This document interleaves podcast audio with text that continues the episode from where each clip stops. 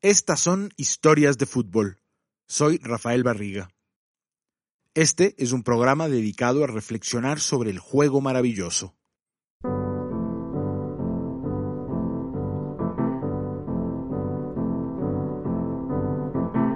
En esta serie de podcasts les venimos contando historias que provienen de los campeonatos mundiales de fútbol y que tienen implicaciones no solo en lo deportivo, sino sobre todo en lo social y en lo humano.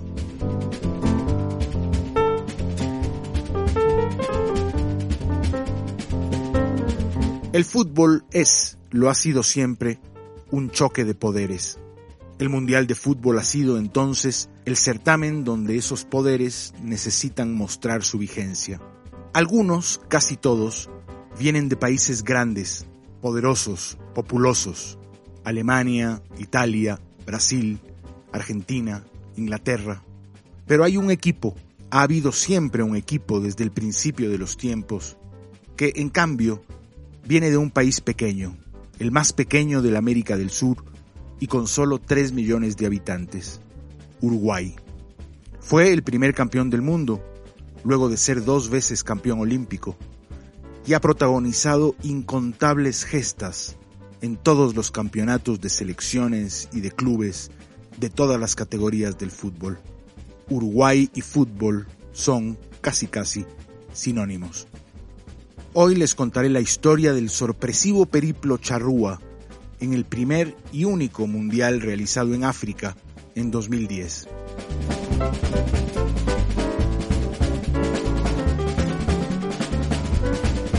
Además, les presentaré una conversación que tuve con Mercedes Añamise, sobre fútbol femenino.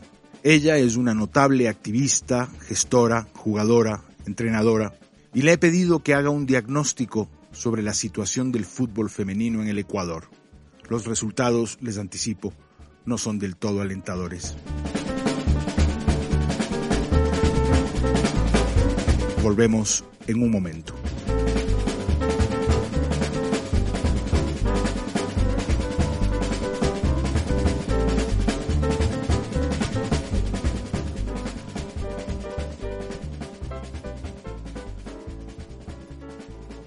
Historias de Fútbol es patrocinado por KFC.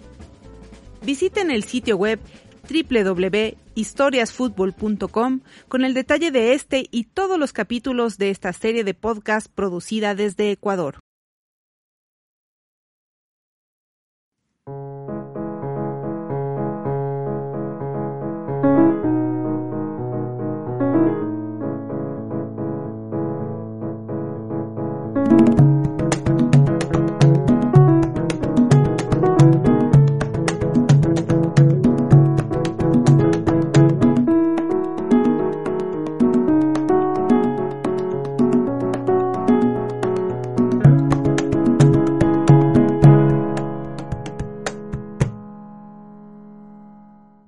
Capítulo 19.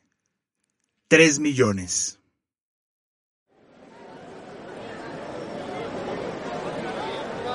La primera, Jaime, la primera viaje, ¿cómo anda? ¿Todo bien? Y con ganas, ¿Sí? con ganas de llegar. Viajaba en el charter de la selección, junto a las familias del plantel, dirigentes, prensa y algunos hinchas. Mi hijo Yamandú se iba directamente desde Ámsterdam, donde nació y vive. El punto de encuentro sería Kimberley, una pequeña y apartada ciudad elegida como sede de la concentración uruguaya. Kimberley no era un lugar atractivo para un primer viaje al África. Sin embargo, le insistía a Yamandú para quedarnos allí. Un mundial por dentro. Nada se le compara.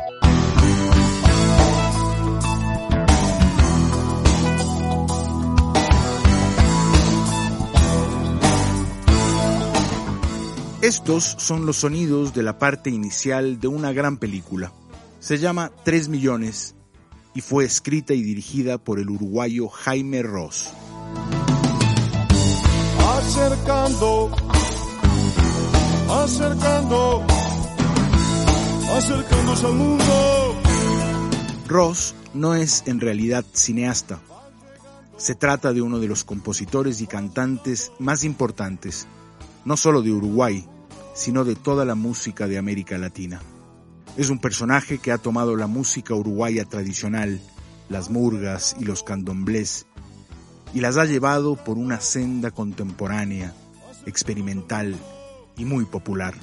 Cuando Uruguay debía participar en la Copa del Mundo, Ross propuso a la Asociación Uruguaya de Fútbol que le den acceso total, o casi total, a la concentración uruguaya donde solo el equipo podía estar. Un mes entero duró ese acceso total y la crónica resultante es este film, 3 millones. Para mí, una de las mejores películas sobre fútbol que se han hecho en América Latina. Se la puede ver en la plataforma YouTube y narra la extraordinaria e increíble hazaña del equipo uruguayo en Sudáfrica, donde el primer campeón del mundo obtuvo el cuarto lugar. A mí me parecía, cuando la vi por primera vez, que si un país, si un equipo, permitía que una personalidad brillante e influyente como Jaime Ross cuente la historia de ese equipo, narre desde su punto de vista las cosas del fútbol, ese equipo merecía todo lo que Uruguay consiguió. Bienvenido, bienvenido al mundo.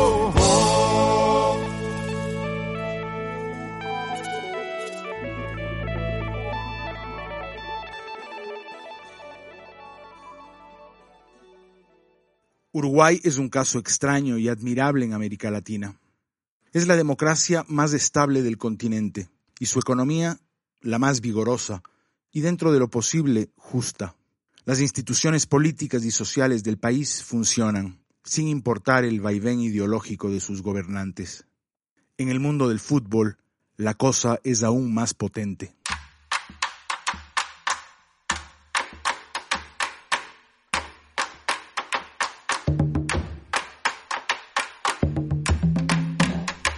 Lo he dicho, con apenas 3 millones de habitantes, Uruguay ha sido dos veces campeón del mundo.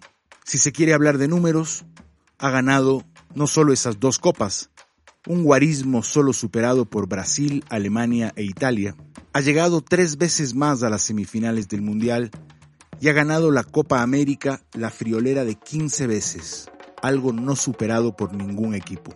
Pero no nos alcanzaría toda la semana para repasar las vidas de los cientos o miles de jugadores uruguayos excepcionales en la historia del fútbol, incluyendo en la historia ecuatoriana, que recibió a lo largo de los años sensacionales jugadores. Pudiera nombrar 50, pero digo 5.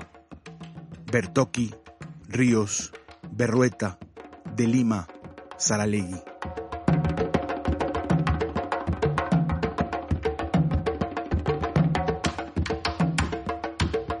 Se sabe que en Uruguay el fútbol se vive y se siente de una manera diferente que en cualquier otro lugar del mundo.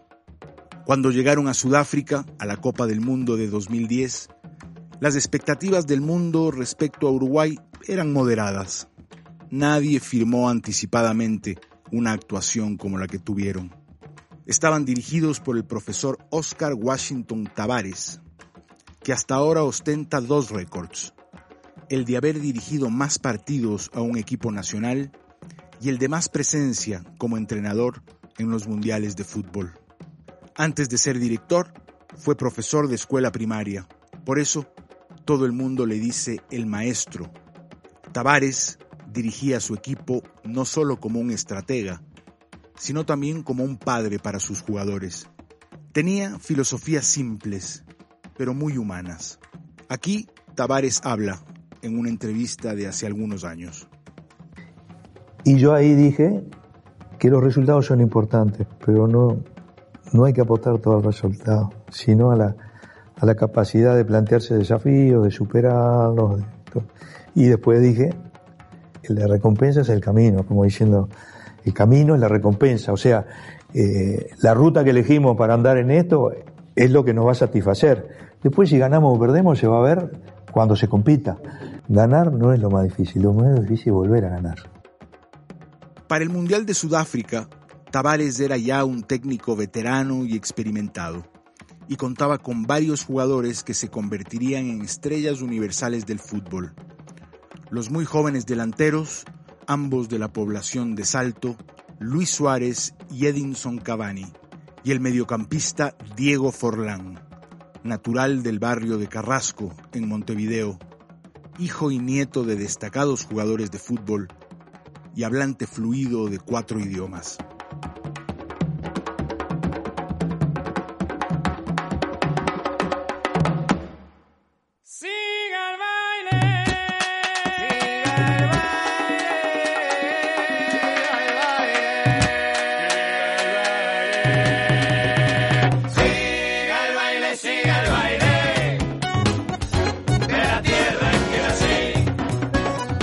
Desde el primer partido, Forlán, Suárez, Cavani y todo el equipo empezaron a marcar la diferencia con extraordinarios goles y llevando a Uruguay a las siguientes fases.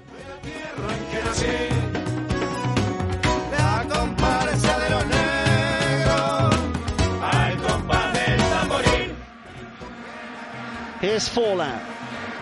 He's going to strike for goal. What a goal! Absolutely terrific. Diego Forlan has just struck a wonder strike. Siga el baile, siga el baile. De la tierra en que nací. Forlan, he's found some ground here to work with. It will surely go to his right. It does to the yellow-booted Cavani. In here, good cross. Suarez scores for Uruguay. It was such a simple move. It went from Forlan to Cavani, and the cross is directly onto the head of Luis Suarez.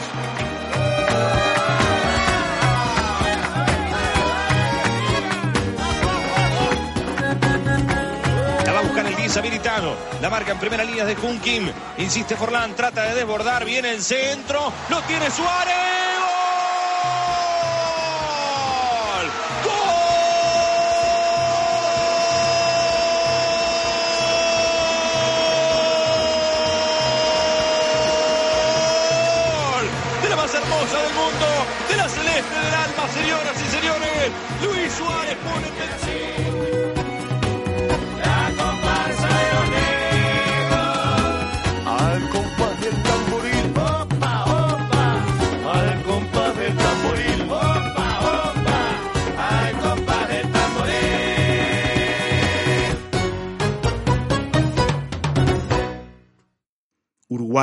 Estaba jugando bien y ganando.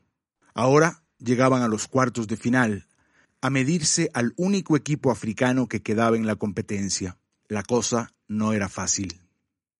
Era el Mundial de África, y una vez que todos los equipos africanos, excepto uno, quedaron en el camino, todos se volcaron a apoyar a Ghana en los cuartos de final. Aquel partido entre Uruguay y Ghana ha quedado registrado como uno de los más dramáticos en la historia del fútbol.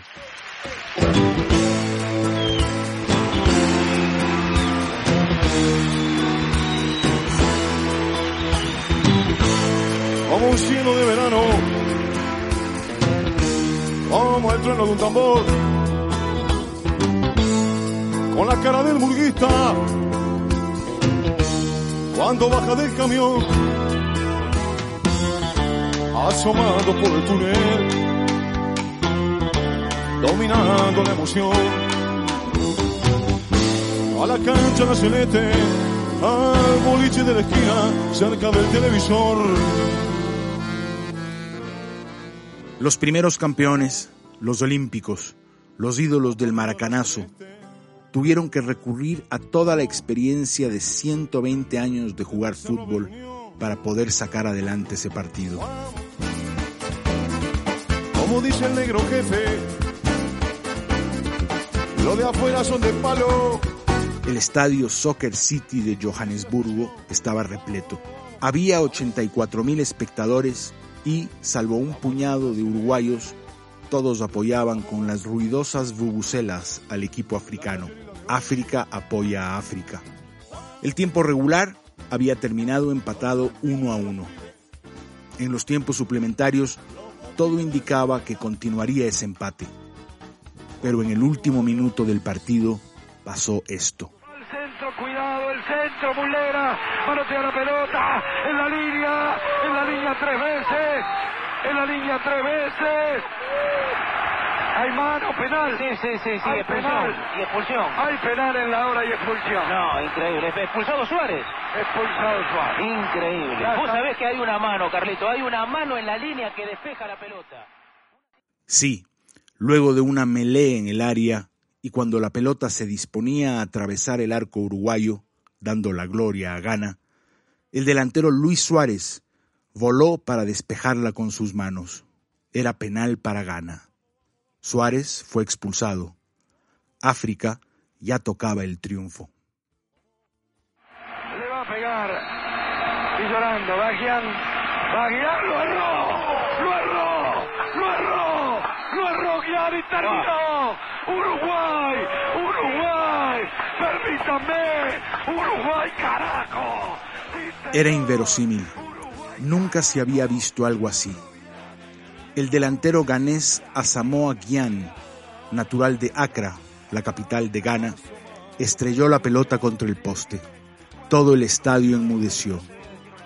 El resto del mundo que veía por televisión este descomunal espectáculo no podía creer lo que estaba viendo. Llegó la tanda de penaltis. Allí, naturalmente, los africanos estaban descompuestos, completamente desmoralizados.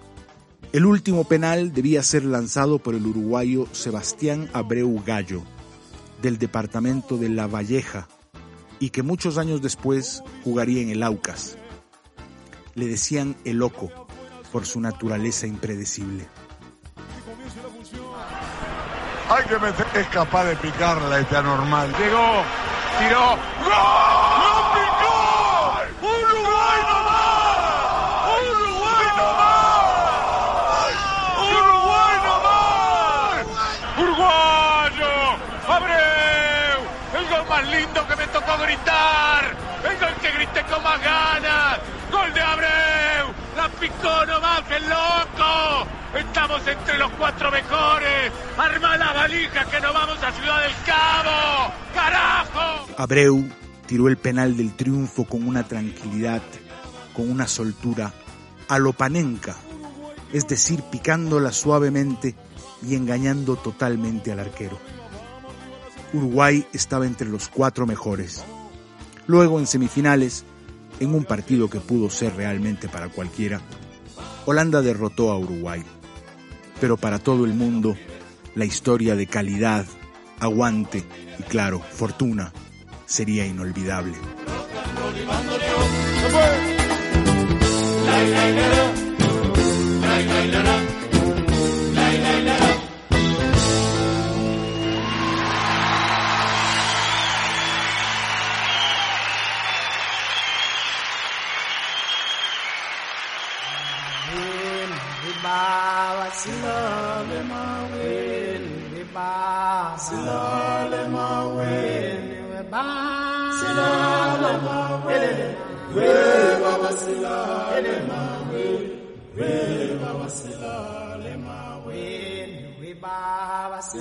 Nación sudafricana, sede de la Copa del Mundo de 2010, fue colonia holandesa primero y británica después.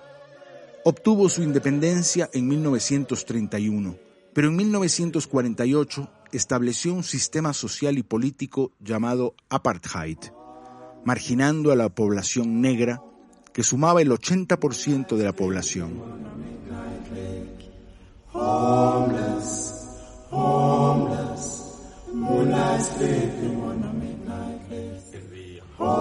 En Sudáfrica, solo la minoría blanca podía votar o viajar libremente por el país.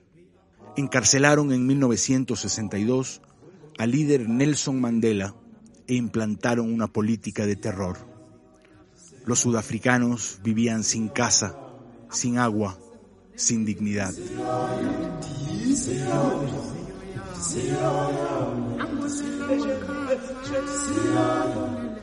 Todo el mundo condenó a Sudáfrica, menos Estados Unidos y Gran Bretaña. El país fue excluido de los Juegos Olímpicos y de la Copa del Mundo, y muchos países aplicaron un boicot contra Sudáfrica. Pero ese estado de cosas debía terminar más tarde que temprano.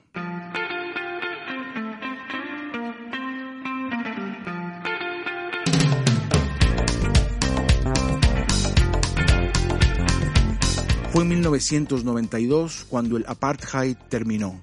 Grandes líderes ofrendaron sus vidas, como Steven Biko, y Desmond Tutu desde el púlpito y Nelson Mandela desde la cárcel lucharon hasta triunfar. Fundaron la República de Sudáfrica y su primer presidente fue justamente Nelson Mandela. Así que cuando la FIFA escogió a Sudáfrica como sede para la Copa del Mundo de 2010, todo el mundo estuvo de acuerdo. Nelson Mandela mandó un mensaje de unidad al mundo. In Africa, soccer enjoys great popularity and has a particular place in the hearts of people. This is why it is so important that the FIFA World Cup will, for the first time ever,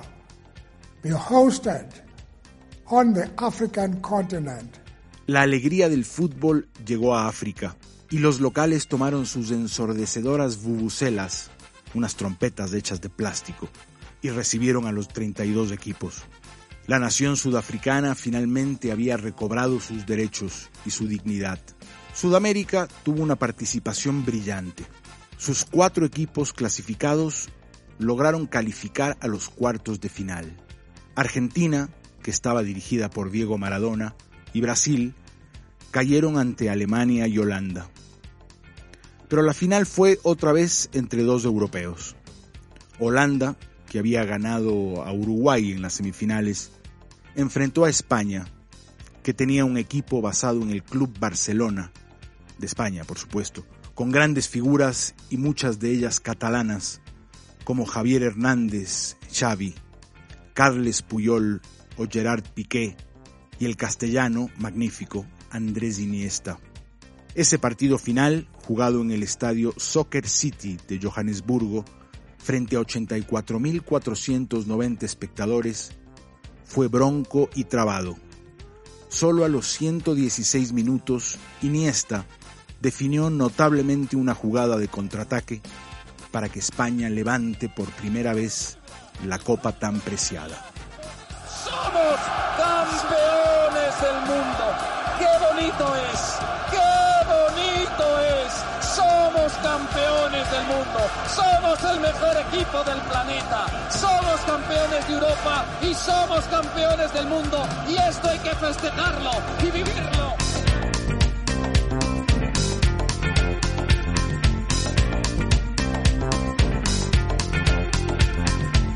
El Mundial de África dejó para muchos la sensación de que era un paso adelante, que el fútbol estaba avanzando. Hubo un nuevo campeón, por primera vez desde 1978, cuando ganó Argentina su primer trofeo, y la sede fue, luego de 22 años, un país del hemisferio sur. Se vio con mucha claridad que las tradiciones futbolísticas estaban intactas. La efectividad alemana, el carisma brasileño, la inventiva argentina y claro, como hemos visto, la garra uruguaya que con sus 3 millones de habitantes podía dar guerra a cualquiera.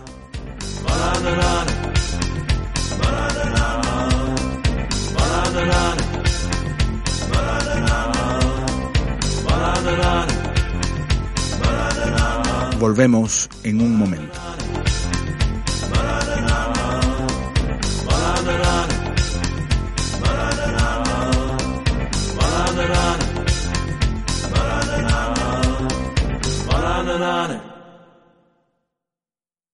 Este es un mensaje de nuestro patrocinador KFC. En historias de fútbol tenemos el mejor hat trick, anécdotas, historias del rey de los deportes y el mejor pollo del mundo. KFC, para chuparse los dedos.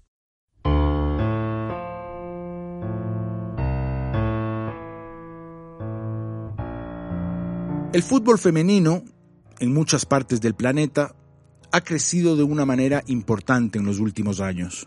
Ya era hora. Las últimas Copas del Mundo y sobre todo la última Eurocopa de Naciones demostraron que es solo una cuestión de tiempo el hecho de que el fútbol femenino tenga la misma palestra que el masculino. Pero en el Ecuador falta bastante. Me junté hace poco con Mercedes Añamice, Ella es todo un personaje en el fútbol femenino. Ha sido jugadora, entrenadora, dirigente, activista, gestora de su deporte, y se ha pasado la vida tratando de convencer a todos, incluso a los grandes señores de la dirigencia nacional, que el fútbol femenino merece una oportunidad. La encontré en una cancha de Quito, en un torneo organizado por ella misma, y en el entretiempo de un partido pudimos conversar. Este es un fragmento de lo que hablamos. Mercedes, el fútbol femenino ha tenido un crecimiento impresionante durante la última década a nivel mundial. Eh, vi la última Eurocopa de Naciones, vi los últimos mundiales femeninos, sobre todo los, el jugado en Francia en el 2019, el de Canadá en el 2015, que además tuvo una participación del equipo ecuatoriano. Se han jugado esos torneos con estadios llenos, con enorme expectativa de público, es decir, forman parte ya los mundiales femeninos de los grandes eventos del, del mundo. Son ya eventos globalizados, creo yo, de altísimo interés. Pero ¿se puede decir lo mismo en el Ecuador? ¿Cuál ha sido la evolución desde tu punto de vista del fútbol femenino ecuatoriano a través de los últimos años? Bueno, yo considero que en el Ecuador el fútbol femenino ha ido a paso de tortuga. Eh, hablamos de casi 20 o 30 años atrás, que todas las chicas han buscado el hecho de tener clubes conformados para poder tener clasificaciones a Copa Libertadores. Pero es recién en el 2013-14 que CONFA y Ministerio del Deporte decide hacer este tipo de torneos y que tengan un cupo a Copa Libertadores porque tampoco era la idea de la federación hacerlo. Sin embargo, eh, sigue dependiendo mucho de los clubes que sí se organizan para que los torneos o para que el torneo de la Superliga Femenino tenga como que este élite, ¿no? Porque, ojo que no es la federación la que te brinda una cancha para jugar, sino son los clubes los que ponen su cancha, eh, tomando en cuenta el presupuesto que maneja cada uno de los equipos. Nosotros entramos al fútbol femenino o reconocido, en este caso por la federación, desde este tiempo en Superliga, eh, es porque necesitan una licencia los equipos masculinos. Entonces tú te, terminas arraigando un equipo masculino y hay solo un par de equipos que se han creado como una base femenina, que son ñañas y expuse, y que no dependen de un masculino, que es el que te presta el escenario, el que te, eh, te da presupuesto, por ahí te ayuda con la comida, que por ejemplo hay equipos muy organizados como ñaña e independiente. No tenemos una misma similitud al fútbol internacional. Hay muchas cosas que faltan en lo deportivo, en los patrocinios, en la publicidad, en la difusión, en la organización también, porque hablamos de torneos cortos, hablamos de torneos diferenciales. Nosotros clasificamos, si bien es cierto, un mundial, pero después del mundial, ¿qué pasó? ¿Cuántas veces más eh, podemos decir hemos estado en instancias finales con la selección del Ecuador, la sub-20, con la, la, absoluta? Y eso te da un reflejo también del tema de la competencia que puedes tener o de los recursos que te puede dar el mismo Ecuador para que tus selecciones o equipos femeninos tengan otro élite, ¿no? Toma. Lo que, lo que me llama la atención es ¿por qué la Federación Ecuatoriana de Fútbol no, ha, no, ha, no asumió desde el principio la práctica del deporte femenino? O sea, ¿cuál es la razón que podían tener ellos? O sea, ¿es la Federación de Fútbol Masculino? ¿La Federación Ecuatoriana de Fútbol Masculino del Ecuador?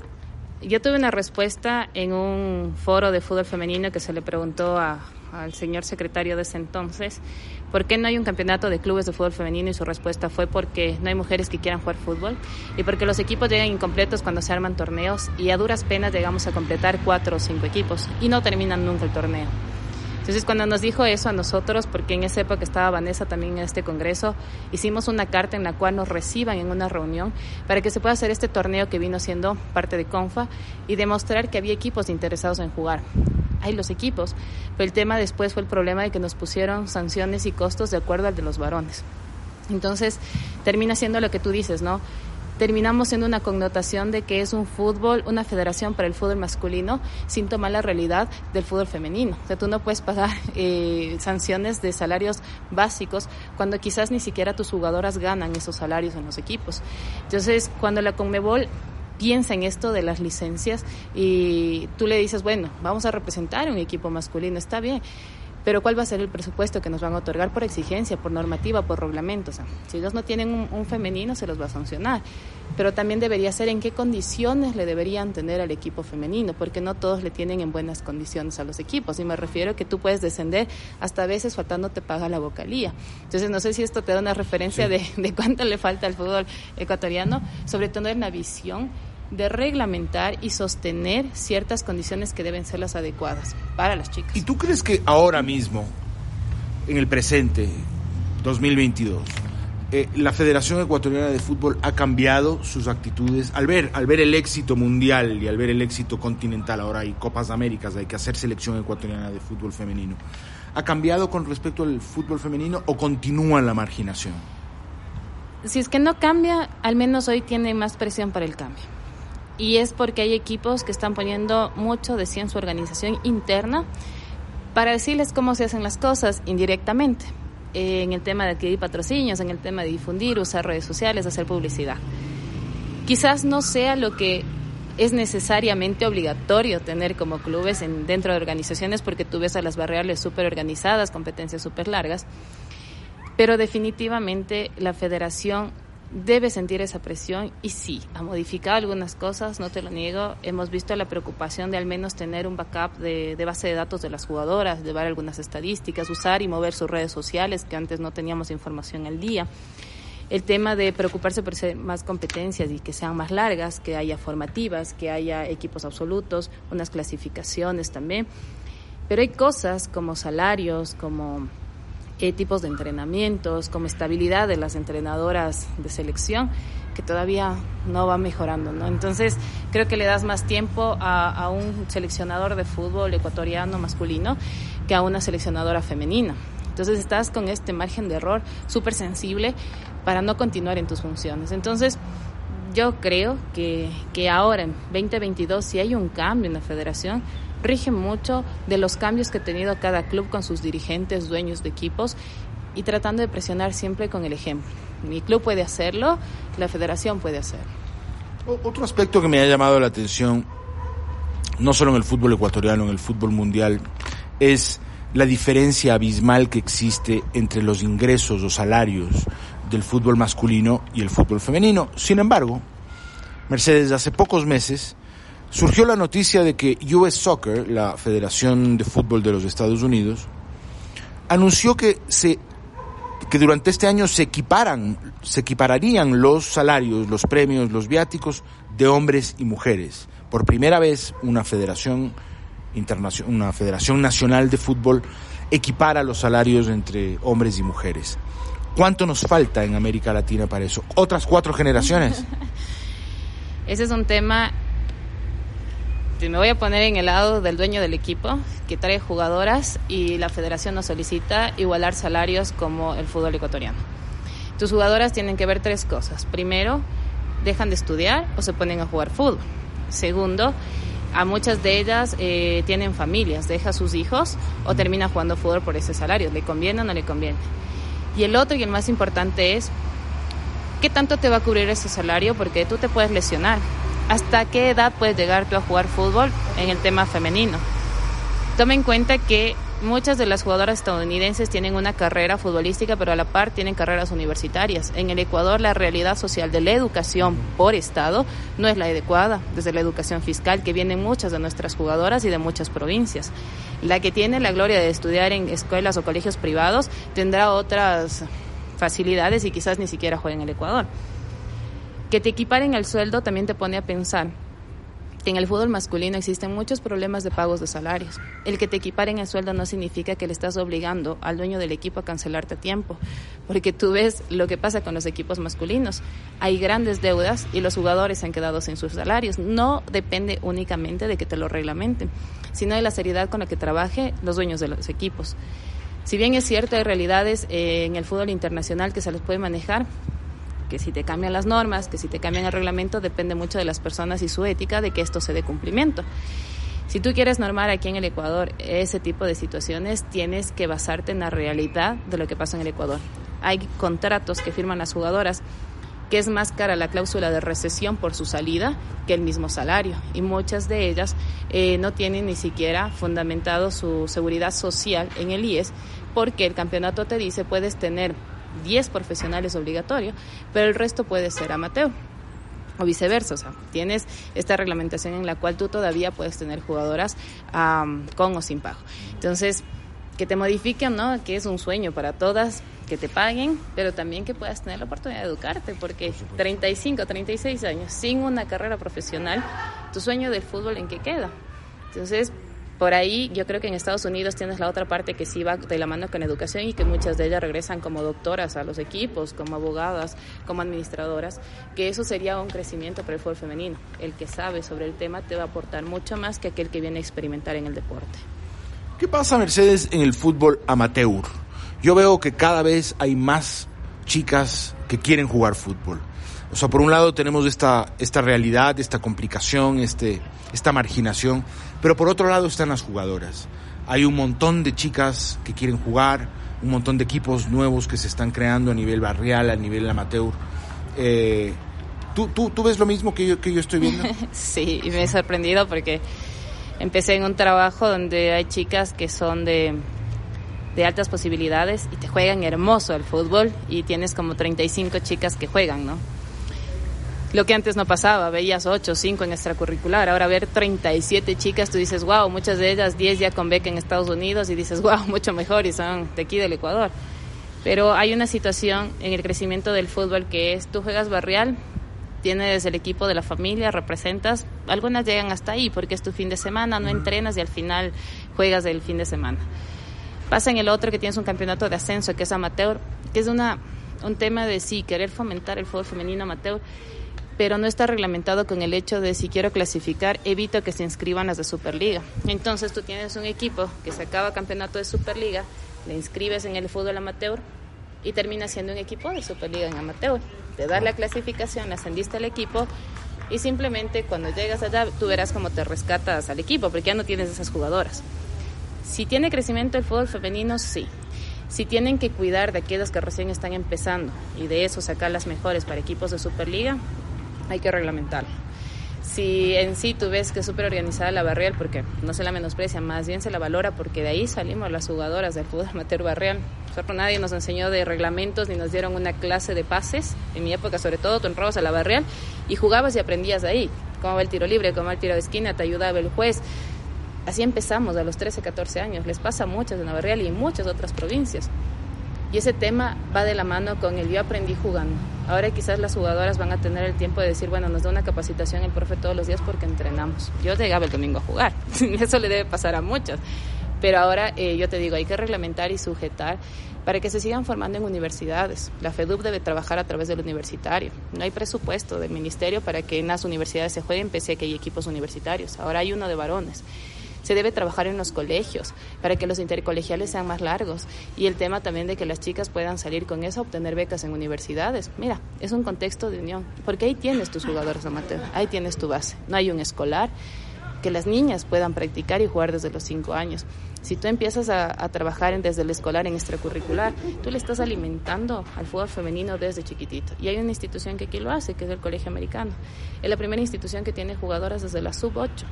Tú llegas a tener en la sub-18 casi 37 jugadoras, pero que te juegan a buen nivel.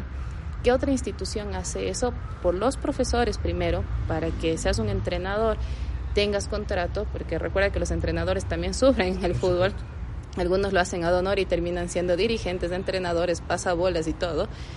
Y el otro, ¿cómo haces para que tus categorías tengan también torneos internacionales? ¿Cómo financias todo eso?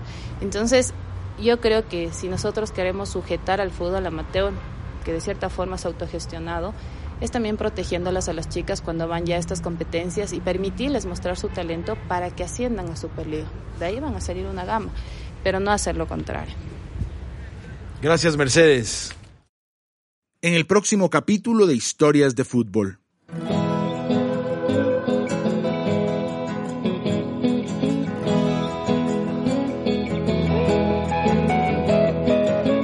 El Mundial vuelve a Sudamérica luego de casi cuatro décadas. En Brasil se jugó bien, hubo drama y también ocurrió un hecho memorable. El equipo local, favorito en todas las apuestas, vivió el infierno más doloroso en la semifinal, cuando cayó con Alemania con una cifra histórica de 7 a 1. Les contaré los porqués y los cómo.